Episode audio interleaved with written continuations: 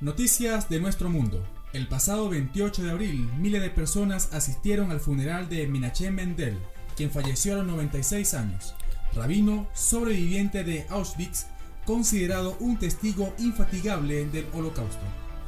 El día martes 30 de abril, Israel detuvo sus actividades laborales para conmemorar a los millones de judíos asesinados durante el holocausto. También se conmemoró en Auschwitz la llamada Marcha de los Vivos, una procesión anual para homenajear a las víctimas de aquel campo de concentración. En otras noticias, durante la madrugada del día jueves 2 de mayo, a los 73 años falleció el amado hermano Julio Chávez, anciano del mensaje, creyente que se congregó por años en el tabernáculo de Freire, región de la Araucanía chilena, bajo el pastor Hugo Vega. Este fin de semana en La Paz, Bolivia, se está celebrando un compañerismo ministerial que ha reunido ocho países, Argentina, Brasil, Chile, Colombia, Ecuador, Nueva Zelanda, Perú, Trinidad y Tobago. La, la delegación del Tabernáculo de Adoración fue encabezada por el pastor Pedro Peralta Duarte. Junto a esta fue también nuestro hermano Pedro Fabián Palma, quien se quedará algunos días más en aquel país para continuar con otras reuniones de carácter evangelístico. Y recordando también que el día primero de mayo se celebró el Día del Trabajador, conmemoración de carácter internacional, en honor a los muertos de los trabajadores sindicalistas, conocidos también como los mártires de Chicago. Muy buenas noches, sean todos bienvenidos a nuestro programa del día sábado eh, llamado Noticias de nuestro mundo. Esta es nuestra primera edición y en el panel nos acompaña, bueno, saludando también aquí su servidor Pedro Palma eh, y nos acompaña nuestro hermano y amigo Daniel Vargas. Hola Daniel, ¿cómo estás? Hola Pedro, muy bien, gracias a Dios y usted bendiga. Amén. Bueno, agradecido a Dios por todo y por este espacio, esta nueva edición de Noticias de nuestro mundo. Y también nos acompaña nuestro muy querido amigo y hermano, este literato Roberto Martínez. Buenas noches, preciosos hermanos. El objetivo de este programa es mantenerlos informados porque es lo que debe ocurrir con todo ciudadano y sobre todo con los creyentes, ya que las escrituras cabalgan de acuerdo a los acontecimientos que se van cumpliendo en el día a día. Amén. Y bueno, para comenzar, Roberto, ¿qué me puedes comentar acerca del Día del Trabajador? A ver, eh, todo esto ocurre un primero de mayo de 1886, donde se habían generado unas revueltas sociales o movimientos sociales, donde un grupo de trabajadores, sindicalistas y anarquistas desarrollaron estos movimientos reclamando sus derechos laborales, ya que, hasta entonces trabajaban 16 horas y ellos querían trabajar 8 horas, que era lo razonable para cualquier ser humano por lo cual las autoridades y los empresarios consideraron algo no apropiado, algo considerado revolucionario, y fueron acusados un grupo de estos trabajadores sindicalistas y fueron ejecutados en Chicago. Y eso y esta fecha se desarrolla y se conmemora este triste acontecimiento. Oh, por supuesto. Ya, lamentable acontecimiento, porque los trabajadores tienen derecho como todo ser humano. Por supuesto. Disculpe, ¿puede repetir la fecha en, que ocurrió esta tragedia? Primero de mayo de 1886. ¿En qué lugar? En Chicago. Estados Unidos. Estados Unidos de América. Por supuesto. Bueno, y para continuar, eh, entre las noticias que no leímos acerca de los aconteceres de esta semana, es, fue la de Venezuela. Y para eso está aquí nuestro hermano, nuestro queridísimo hermano y amigo Daniel, que nos va a comentar un poco acerca de esto, de lo que ocurrió en Venezuela. Y bueno, en materia de noticias, en Venezuela, bueno, el líder opositor Juan Guaidó anunció este sábado la nueva fase de la Operación Libertad, el cual, el cual tendrá dos movilizaciones para la próxima semana en Caracas y la creación de grupos denominados Comandos de Ayuda y Libertad. También anunció que está contemplada reuniones el próximo lunes con empleados públicos en el Parlamento, de la Asamblea Nacional. Eh, también tenemos información en el cual reveló la realización de una gran concentración y encuentro mundial de líderes para hablar de la situación de Venezuela bueno, con diferentes eh, líderes políticos de los 54 países que apoyan al, a este líder opositor. A Juan Guaidó, ¿no? Sí. Bueno, eh, me gustaría ahondar un poco en este tema haciéndote una pregunta a ti, Roberto. Eh, va de la siguiente manera. Escúchala con atención. Dice, ¿la izquierda latinoamericana tiene un doble discurso con respecto a la crisis venezolana? Mira, la pregunta, bueno, en realidad me gustaría saber cuál es el contexto en que me la haces para poder responderte. Mira, yo la hago con respecto a las declaraciones de, de Mujica, con, cuando fue esta, esta la, la situación del, de la de la banqueta, ¿cómo se, llama? Tanqueta, de la tanqueta que arrolló a estas personas. Eh, ese, ese, es el contexto. A ver, te, de, hablemos de los últimos, para generar un contexto, los últimos 50 años. La izquierda, lamentablemente, ha caído en este juego facilista, del payaseo, de discursivo, populista. ¿Ya? Hace tiempo perdió esa seriedad y ha caído en ese doble estándar. Claro. ¿ya? Que no le da la seguridad, sino que a través del discurso promete cosas, promete muchas cosas sociales y a la hora de cumplirlas no se llevan a cabo. Lamentablemente eso ocurre tanto con la izquierda como con la derecha, porque estos señores están hechos para mentir. Lamentablemente, si tú me preguntas mi punto de vista, eso es la realidad. O sea, en este momento no hay personaje político en el cual confiar, porque desgraciadamente se corrompieron. Porque no olvidemos, ¿cierto?, que fue establecido que el poder corrompe y a través de la historia lo hemos podido constatar día a día y ser una evidencia constante. Claro, y bueno, para los que no sepan cuáles fueron la, las palabras esta de, de, Pepe Mujica, eh, en, en, al referirse a este accidente, a, esta, a esta maniobra atroz de la tanqueta allá en Venezuela, él dijo lo siguiente, dijo, no, cuando le preguntaron por, por, el, por el suceso, eh, Mujica dijo, no hay que ponerse delante de las tanquetas. Una, una reflexión extraordinaria. ¿Qué tiene razón? no, lo que pasa es que... No, claro, o sea, lo, lo, dijo como... Pero si hubiera sido al revés, si hubiese sido un gobierno de, de derecha... A ver, es que tenemos que eh, retroceder unos años atrás. Este mismo acontecimiento se llevó a, a eh, desarrollo en la plaza de Tiananmen. Cuando una persona se para delante de un tanque que perfectamente pudo haber pasado por encima de esa persona, pero esa, el tanque, el sí, soldado tú. respetó y paró la columna de tanques. Y no era uno, eso, ojo. No claro, era, era, era, una columna. Entonces, la observación irónica y e insensible del señor Mujica la encuentro nefasta, es una falta de respeto, porque tú como ciudadano tienes el derecho a manifestarte como sientas, como en ese momento, ¿cierto? Porque no olvidemos que en este momento la ciudadanía a nivel mundial, sobre todo los jóvenes, están viviendo un fenómeno que se llama alienación. Y la alienación es la pérdida o alteración de la razón o los sentidos, la pérdida de la personalidad o de la identidad de una persona o colectivo. Wow. Al sentirse frustrados, al sentir que los gobiernos no le contestan, no le responden a sus necesidades básicas, se genera una molestia, una frustración, una indignación. Dígame, Daniel. Pero Roberto, recuerda que la, la seguridad está para resguardar, o sea, la, o sea mantener este, el, orden público. Si, o sea, sería como que algo este, contrario de, de que la guardia o las fuerzas militares se presten a esas actitudes.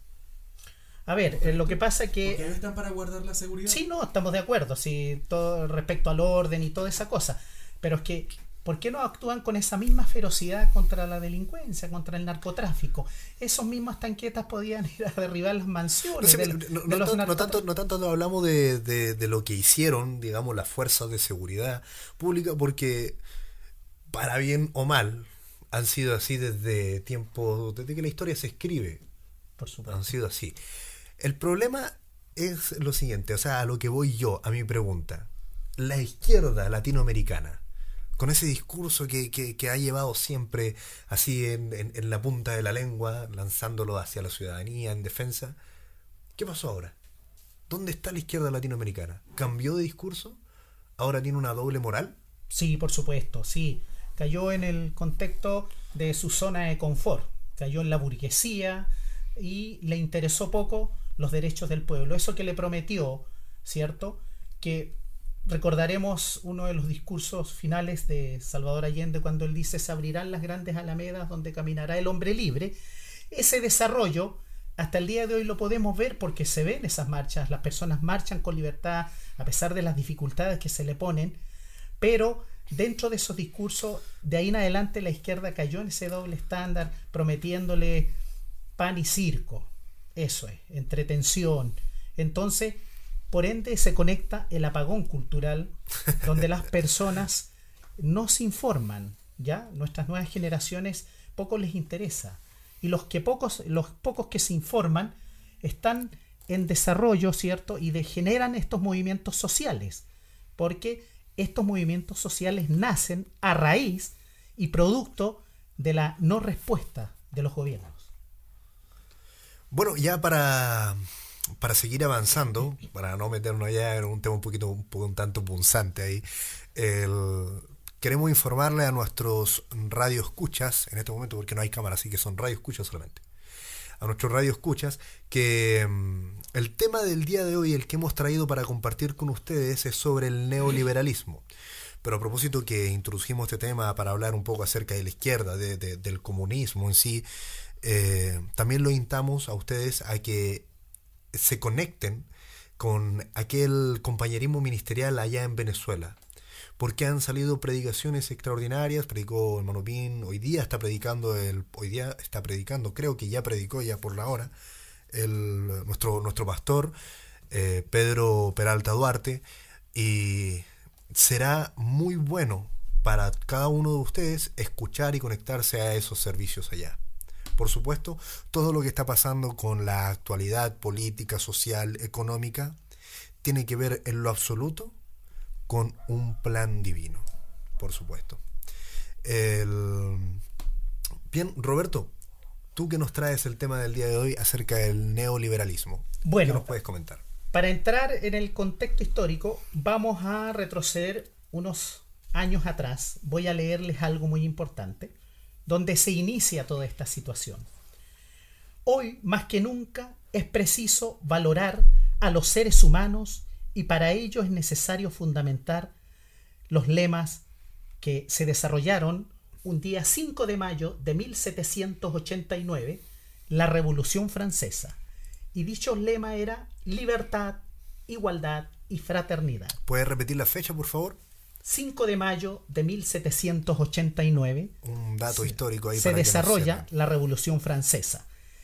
Y reitero, para que no olvidemos y ustedes amigos auditores puedan reflexionar sobre el lema que se usó en dicha revolución, libertad, igualdad y fraternidad. Con esto se le anuncia, ¿cierto?, al pueblo que va a tener estas características. Pero a medida que fue avanzando la historia, y aparece en el escenario el capitalismo, ¿cierto? Que desarrolla como una teoría económica e ideológica Carlos Marx, ¿cierto? Y en este contexto él planteaba el capitalismo como una eh, situación de producción. Y ante esta producción económica de manufactura, ¿cierto? Él pensaba en que todos en igual forma en igualdad de condiciones iban a obtener los beneficios de dicha producción. Pero en el transcurso nos vamos dando cuenta que no fue así lamentablemente. Entonces, después de la Primera Guerra Mundial, asoma un concepto que llamó la atención, ¿cierto? Que primero ya se llamaba, que lo introdujeron los políticos, ¿cierto? Dentro del contexto liberal. Los liberales y empezaron estas proclamas medias libertarias, medias idílica, ¿cierto? Entonces aparece en el escenario el neoliberalismo, el cual, ¿cierto? Como un mecanismo, ¿cierto? De modelo económico, ¿cierto? En este contexto, el neoliberalismo es una teoría político-económica que retoma la doctrina del liberalismo clásico y la replantea dentro del esquema capitalista actual bajo principios radicales. Entonces podemos darnos cuenta, ¿cierto?, que esto está en desarrollo. Como acá mi hermano Pedro me preguntaba, ¿cierto?, respecto a, esto de la izquierda, todo, este concepto encierra a todos estos protagonistas, a la izquierda y a la derecha, que están bailando felices con este nuevo método, con esta nueva teoría económica, ¿cierto? Que acá en Latinoamérica y sobre todo en Chile, en 1980 llega a través de los Chicago Boys, ¿cierto? Que fueron capacitados en las universidades de Estados Unidos y llegan con este modelo económico en el cual Chile es el laboratorio para desarrollarlo, cómo iba a funcionar en Latinoamérica. Entonces, acá les leo, el neoliberalismo surge como una reacción a la intervención del Estado como garante de una mayor justicia social, como el Estado benefactor, y toma fuerza gracias a las debacles de la economía capitalista del siglo XX. Entonces, en este neoliberalismo empieza a dejar de lado al gobierno, a los estados, donde entra a, ser protagonista esencial las empresas privadas, la oferta y la demanda, ¿cierto? Porque todo esto nace producto de una necesidad que tengo yo. Entonces este neoliberalismo fue generando en la población la, el concepto que yo les mencionaba anteriormente, alienación, ¿ya? Una alineación. Alien, alienación, claro. La pérdida o alteración de la razón porque yo estoy molesto, veo que no se me cumple nada. Porque, claro, justamente, porque el neoliberalismo que desarrolló a los más a los ricos, hacerlos más ricos y a los pobres más pobres. Claro, vamos a hacer un pequeño paréntesis ahí para para poder identificar un poco mejor esto así llamado el neoliberalismo.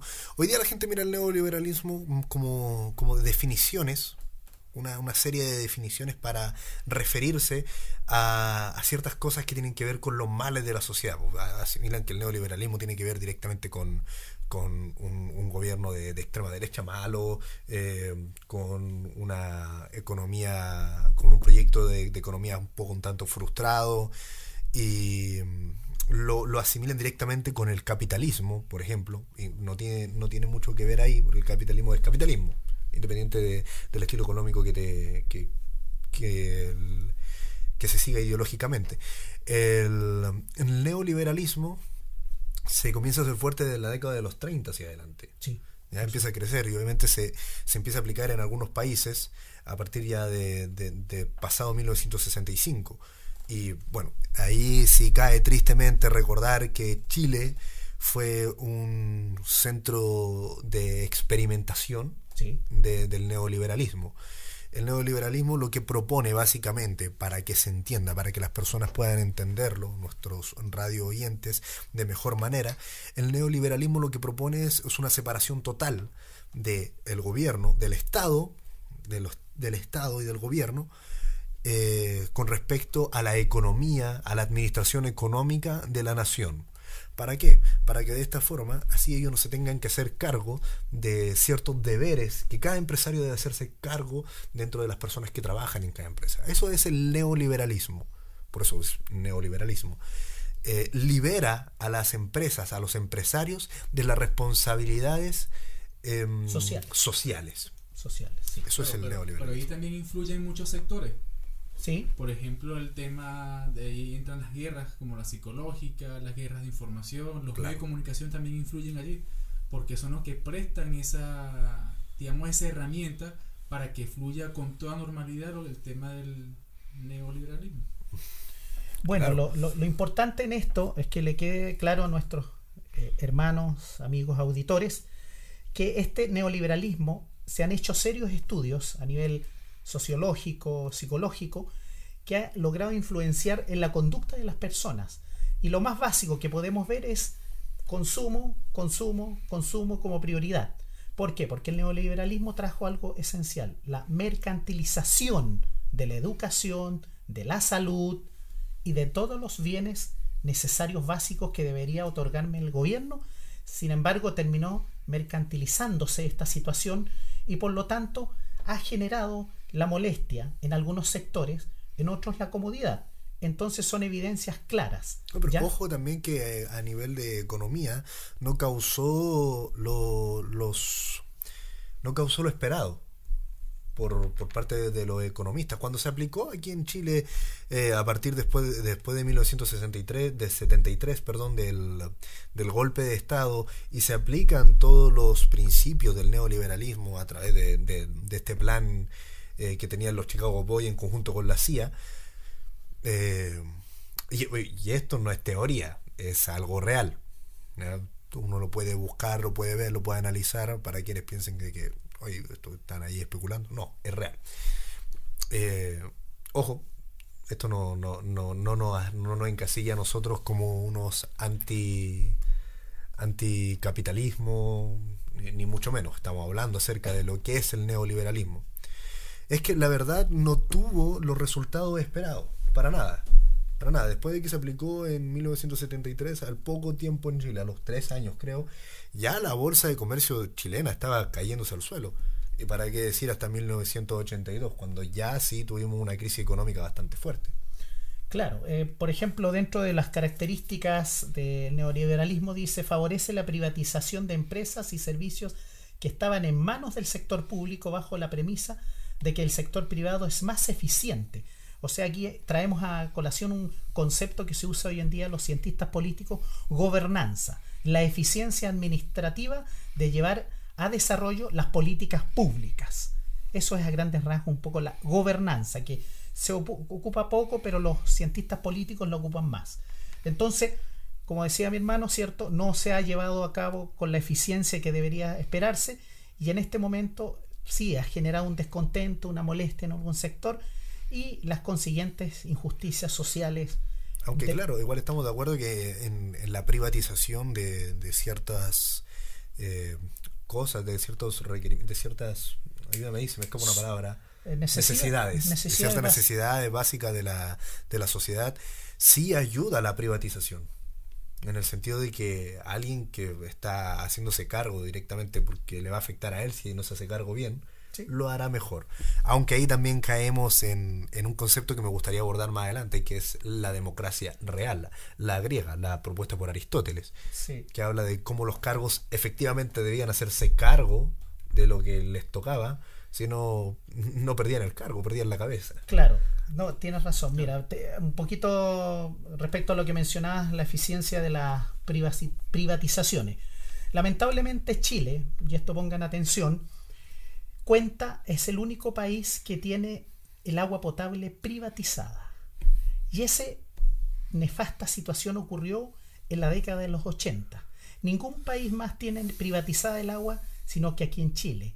Y se desarrolló a través del Código de Aguas, donde se le da prioridad al empresariado y no a la población. Si vamos analizando el texto, ¿cierto? Y viene una nueva, eh, una renovación del Código de Aguas, donde también eh, los afectados, que en este caso son los productores agrícolas, ven mermada la, la llegada de agua, lo que necesitan. Wow.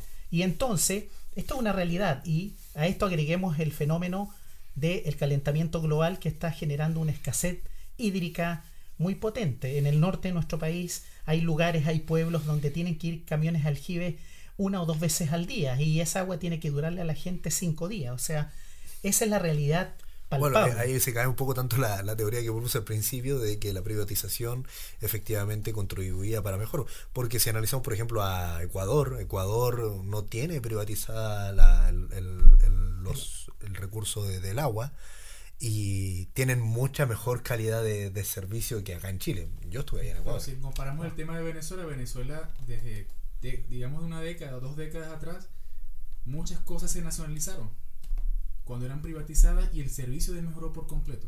Desmejoró. ¿Sí? Porque en realidad, el, por ejemplo, el sistema eléctrico es nacionalizado por el Estado. Es tomado por el Estado Oh. para, para beneficiar al pueblo de manera de con un subsidio. Pero el servicio eléctrico en Venezuela desmejoró por completo 20 años. O sea, digamos 10 años para acá desmejoró. Porque primero el pago del servicio era por debajo, entonces ya no se puede exigir porque el pago era por debajo de, digamos, de un buen... De lo legal. de lo legal. Exactamente. Igualmente el agua. Wow. Es decir, que hay que estudiar muy bien eso, porque si yo comparo, por ejemplo, los servicios de Venezuela con Chile, son óptimos. Mm. El chileno es, óptimo como tal. Claro, tienes que pagar por eso. Claro. Bueno, entonces, entonces claro, si, si vemos estos tres ejemplos que, que, pusimos sobre la mesa, a Chile, Ecuador, Venezuela, nos podemos dar cuenta de algo. Quizás no está, no está ahí tan, tan agarrado de eso el sistema del neoliberal, sino que la administración, la debida administración. Claro, eh, no tenemos que olvidar que toda, a ver, hablando del concepto de la administración como tal, ¿cierto? Eh, yo busco administrar algún bien público o privado, ¿cierto? Para obtener eh, réditos, ganancias como tales. Y eso es lo que está la prioridad de ahora. Y aquí nos enlazamos automáticamente con algo que está ocurriendo, ¿cierto? Lo que planteó Sigmund Bauman, ¿cierto? Este sociólogo, uno de los últimos de la vieja escuela de la sociología, la sociedad líquida, ¿cierto? Que todo, todo fluye, todo está rápidamente, ahí en, las generaciones nuevas, está desarrollándose algo de poco compromiso, ¿ya? Entonces, ante ese poco compromiso en lo laboral, en, en la relación de pareja, en la relación familiar, es, que yo necesito algo efectivo. E incluso, ¿cierto? Si tomamos nuestras últimas dos generaciones, millennials y Z, ¿cierto? Ellos quieren algo más efectivo, algo que les genere una eh, beneficio, una satisfacción en lo personal, ¿me entiendes? Pero se está desarrollando, Bauman también lo planteó, dentro de todo este contexto, la soledad, la soledad como tal, que los individuos un poco buscan retraerse de lo colectivo en algunas en algunas comunidades como tal. Entonces todo esto va conjugando ciertos males, ciertas situaciones. Y Chile explota con una tasa triste de suicidio, producto de todas estas conductas, de todas estas situaciones. No podemos quedar ajenos porque una cosa influye en la otra. O sea, vemos gente suicidándose por su sobretasa de endeudamiento o por sus frustraciones y vemos, oye, les dejo claro, esto es una realidad y ustedes como jóvenes quizás lo van a alcanzar a ver. a los gobiernos les va a estallar en la cara, porque la Organización Mundial de la Salud se los dijo hace 10 años atrás. El mundo está envejeciendo y lo que les va a estallar en la cara a los gobiernos es la vejez, porque nuestros ancianos que entregaron un servicio a su país no están siendo recompensados como se merecen, valorados, respetados. Tienen dignidad. ¿Entienden? Oye, Roberto, mira, eh, tú hace algunos días, hace algunas semanas, no, estoy seguro, llamaste a una radio, ¿no? ¿Qué radio llamaste? ¿Te acuerdas? Ah, Radio Pauta, que es un programa eh, respecto a... Es un programa literario cultural. Literario cultural. Claro, que lo dirige Christian Barken. Y en ese momento, claro, había un tema bien puntual.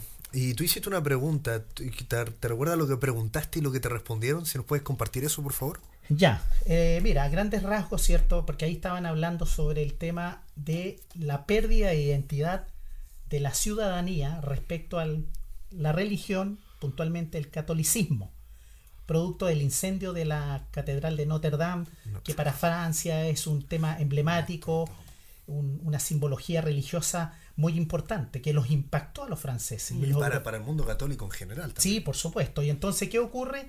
Que esto eh, Christian Barkin invita a Julio Retamales, un historiador que él escribió un libro muy importante, si los que tienen la oportunidad búsquenlo.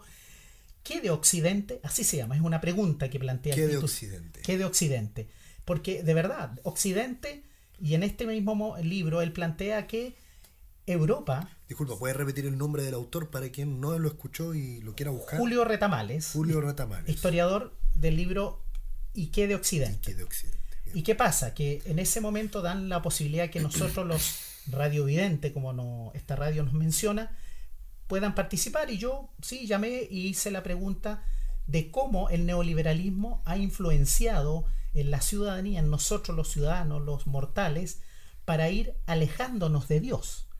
Entonces, claro, a ellos les, les, conmovió la pregunta, porque yo se la planteé desde el contexto de protestante, no de católico.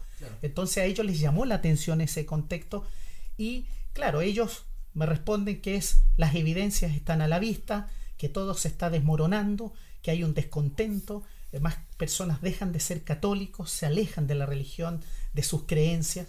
De hecho, yo en lo personal, en el último censo de este país trabajé y podía corroborar a través de los encuestados de que la gente, los más jóvenes, tenían un desencanto con la religión, con el catolicismo, con, con lo evangélico, con todo. Entonces, es porque las instituciones han caído en errores garrafales. O sea, ¿cuál ha sido el error garrafal? Que han dejado a Dios de lado. Entonces, esto... Eh, ahí nace tu pregunta. Claro, de ahí nace la pregunta. Entonces, él, como historiador, ¿cierto? Me, me responde que efectivamente hay un desencanto, hay una... ¿Pero cuál fue la pregunta? Ah, la pregunta que... Está diciéndome la respuesta, todavía no ha planteado la, la pregunta. Ya, que... Desde mi contexto de protestante, ¿qué pensaban ellos respecto si el neoliberalismo ha logrado influenciar en las personas para alejarse de Dios? Esa era la pregunta mm. puntual, como tal. ¿Ah? Porque en más detalle, ¿cierto? Yo estoy recordando a grandes rasgos, ¿cierto? Ellos muy amablemente me responden y como reitero, se les conmovió la, la, pregunta. Claro, yo también me recuerdo que dijeron muy buena pregunta, te, dijeron ahí en la radio. Claro, lo que pasa que ante esta triste realidad que está estallando eh, delante de nosotros, ¿cierto? Es lo que yo quería apuntar, porque yo se lo había planteado acá a mi hermano Pedro, traer el tema del neoliberalismo y cómo está influenciando en nuestras vidas. Entonces, claro, no queremos salir de nuestra zona de confort, de nuestra comodidad, ¿ya? Porque en el año 68 se planteó, ¿cierto?, la sociedad del bienestar. Cuando estalla la revolución de mayo del 68, los jóvenes escuchaban a la aristocracia que estaban en la sociedad del bienestar, ¿cierto? La marca Renault estaba vendiendo su vehículo un millón, ¿cierto? Y ahí estaba todo en auge y, damos produciendo y... ¿Estamos hablando de qué año, disculpa? Mayo de 1968. Mayo de 1968. Claro. Entonces, en ese contexto, todas estas cosas se van entrelazando y podemos ver que las escrituras se van cumpliendo. ¿Ya? Entonces, en ese contexto, tristemente, vamos viendo delante de nosotros el cumplimiento de todos estos acontecimientos tristes, ¿cierto? Que ahora en mayo, ¿cierto? Se va a celebrar eh, los 51 años de esta revolución de mayo del 68, donde un grupo de jóvenes... La revolución estudiantil de mayo del 68 en Francia. Claro, ellos, producto del descontento, la desigualdad que sentían que este, que este movimiento teórico económico estaba llevando a cabo, la desigualdad y todo eso, se adhieren los trabajadores de la Renault y de otras marcas importantes, empresas importantes en Francia, para pelear por sus derechos. Que todos tienen derechos. Ahora, entre todos estos ismos, movimientos, nazismo, fascismo, comunismo, socialismo, que le han prometido a la población eh, mil maravillas del país de nunca jamás, al final hay una sola parte que cumple, eh, hay un solo movimiento que cumple ese propósito, y claro. y es el cristianismo. No, por supuesto. Bueno, para un paréntesis aquí, para, para todas las personas que les gustaría oír este programa que, al que se está refiriendo nuestro hermano Roberto Martínez, donde él hizo esta pregunta acerca del neoliberalismo, cómo ha influenciado en, en el mundo del cristianismo, eh, les comentamos que estaremos dejando un link en la página de Facebook para que ustedes puedan dirigirse a la radio y escuchar aquel programa. Eh, pero ahora estábamos hablando acerca de lo que fue la revolución de mayo del 68. De mayo del 68. Ojo, revolución que así como un pequeño dato histórico, duró un mes y la verdad es que no logró mucho. No, logró mucho, pero fue como una piedra que quedó ahí, marcando algo que vendría a futuro. Y que, bueno, a partir de ahí, de lo que, de lo que demás revoluciones empezaron a tomar, de acerca de lo, de este, de este movimiento estudiantil, fue que se lograron muchas cosas hoy en día. Eh, un ejemplo de ello fue la Revolución Pingüina aquí en Chile. que logró todo lo que logró y se basó en mayo del 68. Quería hacer un alcance que aquí en Chile, eh, en 1967, en la Universidad Católica de Chile, una universidad conservadora, eh, un grupo de estudiantes hace una protesta, también reclamando algunos derechos, pero algo que llamó la atención y ustedes pueden buscar en, en la página Memoria Chilena, hay un lienzo en el frontis en esa época y donde dice el Mercurio, Mercurio miente, que es un diario emblemático de nuestro país. Y estos muchachos, que a uno le llama la atención de la Universidad Católica, lo hicieron, no lo hicieron los muchachos de la Universidad de Chile. Entonces, de ahí se olía que en los 60 fue una eh, década muy convulsionada, con mucho movimiento, porque no olvidemos que el hipismo también gatilló los movimientos sociales desenfrenados, con mucha violencia. Por otro lado estaban los movimientos antirraciales, porque los negros se sentían postergados, pisoteados en Estados Unidos. Entonces se gatilla y explota esto. Y explota en el 68 y como decía mi hermano Pedro, ¿cierto? No se logra mucho porque obviamente el gobierno y sus fuerzas logra controlar en cierta medida, pero el intento ha estado. Y esto continuará, ¿cierto? Históricamente. La historia es cíclica y se repite. No podemos evitarlo. Hago mención a un libro muy importante, ¿cierto? De Mario Vargas Llosa, Conversación en la Catedral, donde él habla de un periodo, es una novela histórica donde habla de un periodo de Perú, donde había sido sometido por una dictadura, en el periodo de 1948 al 56, eh, y un ciudadano, el protagonista de esta novela, él dice en qué momento Perú se complicó. Él estaba parado en el dintel de su puerta mirando unos chavales corriendo y él lanza este pensamiento en voz alta en qué momento se complicó Perú. Porque él quería, estaba como joven vislumbrando un Perú esplendoroso, con buenas proyecciones, como todo joven. Ustedes mismos que son más jóvenes quieren una buena sociedad que se puedan proyectar en su vida. Y eso es legítimo. bueno, para los que, no, los que no conozcan a Mario Vargas Llosa, escritor peruano, eh, ganador del Premio Nobel de Literatura, amigo de nuestro hermano Daniel Vargas. No, broma, no, es, amigo de nuestro Daniel, eh, Daniel Vargas. Bueno, este, sabes que me parece algo importante acá, porque aquí leyendo sobre la revolución del 68, dice que esta fue una serie de protestas que fue iniciada por grupos de estudiantes izquierdistas. Como ya habían comentado, contrarios a la sociedad del consumo. Sí, porque ahí de la sociedad del consumo que tú dices, viene el tema que esta sociedad estaba bien, estaba en una sociedad del bienestar de la comodidad, lo que llamamos eh, muy elegantemente la zona de confort. Claro, pero también si lo queremos contextualizar, tenemos que ah, ver también que estamos hablando de la década de los 60. ¿Ya? Estamos hablando de la década de los 60.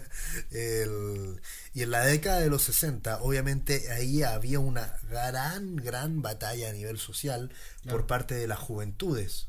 Porque se estaban dando cuenta de, del fracaso del sueño americano. Algo que, ojo, podemos ver en, escritores de, algo que a veces la gente desprecia, esto de la novela gráfica, por ejemplo, Alan Moore, cuando retrata el sueño americano y uno de los ahí de los héroes, entre comillas, pregunta, dice, ¿pero qué le pasó al sueño americano? Y Comirian le responde, se hizo realidad y el país estaba hecho pedazos. Porque estaba retratando lo que significaba realmente el consumismo. Sí, lo que quiero hacer, ahora que mi hermano hace alusión a esto, hay un evento, un episodio importante para los norteamericanos y para aquellos que esto es un homenaje con respeto, que lamentablemente ustedes como norteamericanos nunca debieron haberse visto involucrados, que participaron en una guerra que no debieron, en la de Vietnam, desde el año 1965 hasta el 75.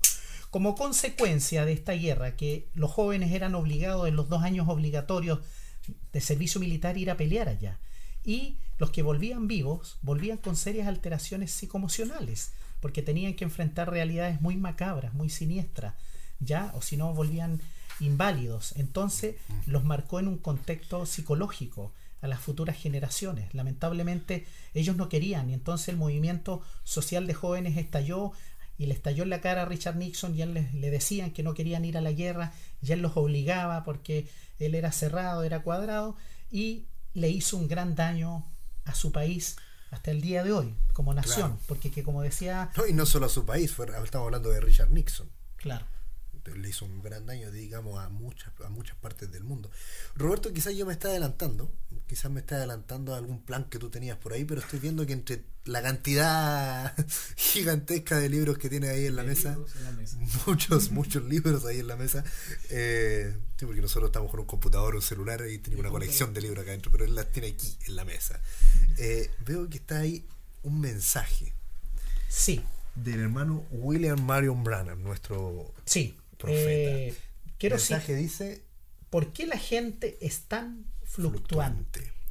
¿Ya? Es una pregunta, predicado el primero de enero de 1956. ¿Tenía alguna cita ahí marcada del mensaje que tiene que ver con esto o me adelanté quizás mucho? No, no, no, está bien. Eh, aquí lo que llama la atención es una oración para ir cerrando de acuerdo al ciclo, ¿cierto?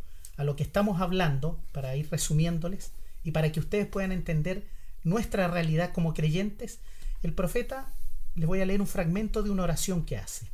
Nuestro Padre Celestial, estamos tan agradecidos hoy por ti, quien aquí, en esta edad moderna, en la edad del automóvil, avión, cohetes de reacción y toda clase de ciencia, teléfono, televisión y armas modernas, atómicas y demás. Tú todavía eres el Supremo, Todopoderoso, Omnipotente, Omnisciente y el Dios que creó los cielos y la tierra y extendió el cielo. Dios, aquí estamos delante de ti. Una oración del hermano Branham. Sí, y esto quiero que lo alberguen en su corazón y lo cotejen con lo que hemos conversado acá con mis preciosos amigos y hermanos, analizando una realidad que teníamos que enfrentarla. Y el profeta nos da la receta aquí y nos dice que nos quiere decir de que la única zona de seguridad para nosotros en este momento, siglo XXI, 2019, es Jesucristo Amén. y tenemos que asumirlo como tal. ¿Ya? Así es que quiero, por mi parte, ¿cierto? Agradecerles esta oportunidad de poder compartir lo que estaba en mi corazón, agradecerles esta oportunidad. No, ¿ya? por supuesto, Roberto, tú sabes que eres parte de nuestro panel, como un periodista más. Muchas gracias. Bueno, ya nos estamos acercando ya al final de nuestro programa. Eh, hacemos un- una, una cavilación acerca de este de esta oración del hermano Branham que habla que con respecto a todas estas cosas que nos rodean hoy en día, las tecnologías, las ciencias, cosas que no nos dan tiempo. Podemos, yo veo ahí a un muchacho en el celular que el otro día conversaba con un amigo y no vi que tú en, en las aplicaciones, por ejemplo en Instagram, te aparece cuántas horas más o menos te conectas al día Sí.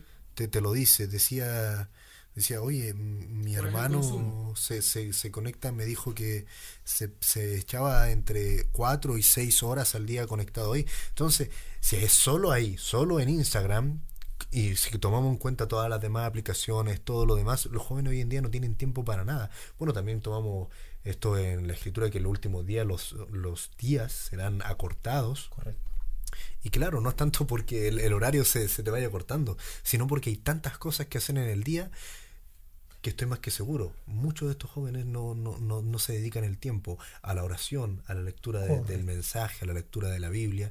Y claro, sí, es verdad, mucho de esto tiene que ver, bueno, obviamente tiene una relación directa con el tiempo de consumismo en el que vivimos. Por ejemplo, eh, hoy yo tengo de un consumo de una hora con 34 minutos en Instagram. Solamente En la aplicación Instagram. Instagram. Imagínate el Facebook, Sí, el WhatsApp. Claro, y quería, perdón, hacerles un alcance, ya que tocan este tema del tiempo y la tecnología. Acá en Chile, una neuróloga, una psicóloga infantil juvenil, Amanda Céspedes, comenzó una campaña junto con una educadora de párvulo para ayudar a nuestros niños y ella plantea, que también fue tocado en un programa radial, el tema, ella le llama técnicamente lo que están sufriendo nuestros niños, la pantallas, pantallización. pantallización. Claro, el exceso de consumo. Dice que a un niño, no antes de los 5 años se le debe pasar un celular. No antes de eso, porque si se lo pasamos antes, le matamos áreas importantes del cerebro. Ella es una neuróloga, ¿cierto? Entonces, ¿qué pasa? Que es experta. Ella ha escrito como 10 libros donde aborda el tema de la crianza, de la guianza a los padres hacia los niños. Entonces, es complicado. Entonces, eh, acá en Chile se dio inicio porque, para que sepan ustedes, en Japón y Estados Unidos ya desarrollaron clínicas de muchachos, niños y jóvenes que han consumido demasiada tecnología a través de los juegos de video y están siendo intervenidos en terapias. Oye, guau, y si esto va dirigido hacia el mundo mundano, ¿cuánto más para nosotros? Seguro. Cuanto más para, para los padres jóvenes hoy en día que están aquí, que de repente a veces como que no, no, no toman en cuenta pequeños detalles que son abismales que los ven pequeños pero son abismales. Por ejemplo, yo me acuerdo cuando era niño, igual era fuerte andar con, dibujos animados, con disfrazado de, cualquier muñeco ahí, de, de, Max Steel, por ejemplo, no sé. Pero, no sé, a veces los niños andan con, ropa de Frozen y a veces es por un, un ahí los, los padres no se dan cuenta de que Frozen, por ejemplo, es una película que parece ser una poesía a la liberación de el ser. Así las mujeres liberándose completamente, ya no necesitan un príncipe valiente, no necesitan nada de eso. Ellas cantan ahí la canción Libre soy, libre soy. Y, tiene, se va, tiene una referencia única. Obviamente se refiere al, a, la sexualidad. Correcto. Y a veces los padres no se dan cuenta de esos pequeños detalles. Cuanto más de estas cosas que si hay una neuróloga lo está diciendo hacia los niños del mundo, o sea, ¿cuántos nosotros lo tenemos que tomar en cuenta? Claro, recuerda que también son los niños son una esponja y absorben todo lo que oyen, eh, eh, oyen, ven, toda la cuestión. Y además de eso que, que los personajes tienen, tienen sus influencias. Y nosotros sabemos bien el tema de la influencia, qué es lo que puede generar en la conducta de un niño todos esos personajes. Igualmente las redes sociales, igualmente la, la música, porque la música es otra, y también los mismos cómics las películas tienen también, digamos, códigos que solamente ellos pueden notar. Que nosotros no lo vemos, pero ellos sí lo ven. Entonces son cosas que atraen. Claro, y, y, el, mundo hoy día está tan perdido. Tenemos, por ejemplo, el caso de, lo, de las feministas que están ahí peleando por algo que es real. El derecho de cada persona tiene que ser algo real. Para ti, para ti, tiene que ser para todos el mismo, los mismos derechos. Y a veces se tiran en contra de la religión, en contra del cristianismo porque consideran que el catolicismo fue muy duro, pero oye, si se van a la raíz real, sí, el catolicismo a la mujer la cerró, pero el verdadero cristianismo la liberó. Por supuesto, así es. Y eso no, lo toman en consideración. Y si son, así estamos hablando del feminismo, ¿cuánto más con niños que hoy día nacen y están ahí metidos adentro de la boca del lobo en, en situaciones que, que antes eran completamente horribles para todo el mundo, ahora son totalmente abiertas? Y ahí se, se van mucha, mucha gente sin ver esos detalles. Bueno, ya estamos llegando al final de nuestro programa del, del día de hoy, Noticias de nuestro mundo, donde compartimos temas de actualidad y hablamos de un tema en específico que nos trae alguno de nuestros hermanos aquí en el panel. También a propósito nos acordamos de una situación muy lamentable. Eh, emitimos nuestro, nuestro sentido pésame. Ya no es noticia, por eso no la dijimos, porque ocurrió el fin de semana pasado eh, sobre la muerte de nuestra hermana el Nancy Ríos, la esposa de nuestro hermano Romualdo. Emitimos nuestro, nuestro sentido pésame para, para esa familia, para nuestro amado hermano Romualdo y de verdad les decimos que lo sentimos. Yo muy en lo particular lo sentí. Conocí al hermano Romualdo muy, muy niño, se conoció con mi papá y me, me dolió bastante emitimos nuestro más sentido pésame y compartimos que estamos con ellos en oración acerca de, esta situación lamentable. Bueno, llegando al final del programa, que nos despedimos. Daniel. Bueno, invitándolos para la próxima edición, que sin duda alguna traemos mayor información para todos ustedes. Amén. Por supuesto, Roberto.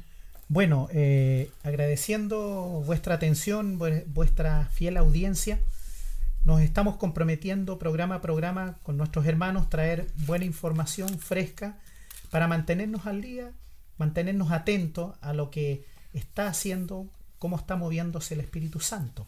¿Ya? Que puede parecer una tensión, puede parecer algo, pero sí, tenemos que estar atentos a lo que está ocurriendo.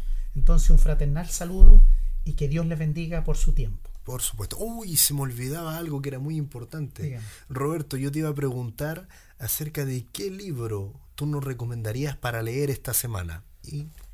Ya, eh, para aquellos que quieran eh, introducirse, yo sé que estamos en una era donde los muchachos y jóvenes, estamos en los millennials y los Z, ¿cierto? No les gusta leer mucho, pero les recomiendo para empezar, para comenzar a encantarse con la con la literatura, partimos con el gran libro de los libros, la Biblia. Amén. Leyendo una historia, un salmo, un proverbio, y con eso comienzan el día o pueden irse a dormir.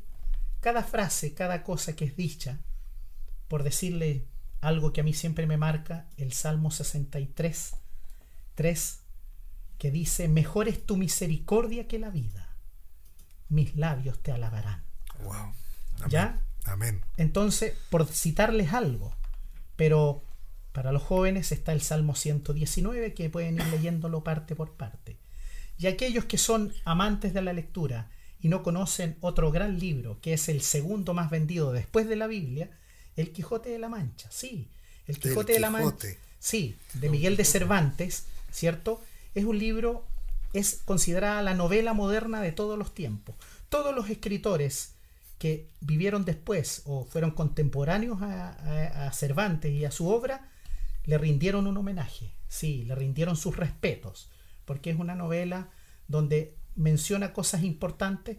Por ejemplo, cortito, hay un diálogo entre Sancho Panza y su esposa respecto al futuro de su hija, y le lanza un pensamiento muy importante. ¿Cuál piensas tú, le dice a su esposa, que es la mejor pasta del mundo? claro, uno inmediatamente recurre a esas exquisitas pastas italianas y cosas así, lo más rápido. Es lo que pensé. Pero él le dice, es el hambre y los pobres lo saben bien. Yo cuando leí, eso es una de las tantas citas que te ayudan a reflexionar. El Quijote tiene humor y tiene reflexión. O sea, tengo que entender que Cervantes leyó la Biblia. Por supuesto. Dios les bendiga. Dios les bendiga.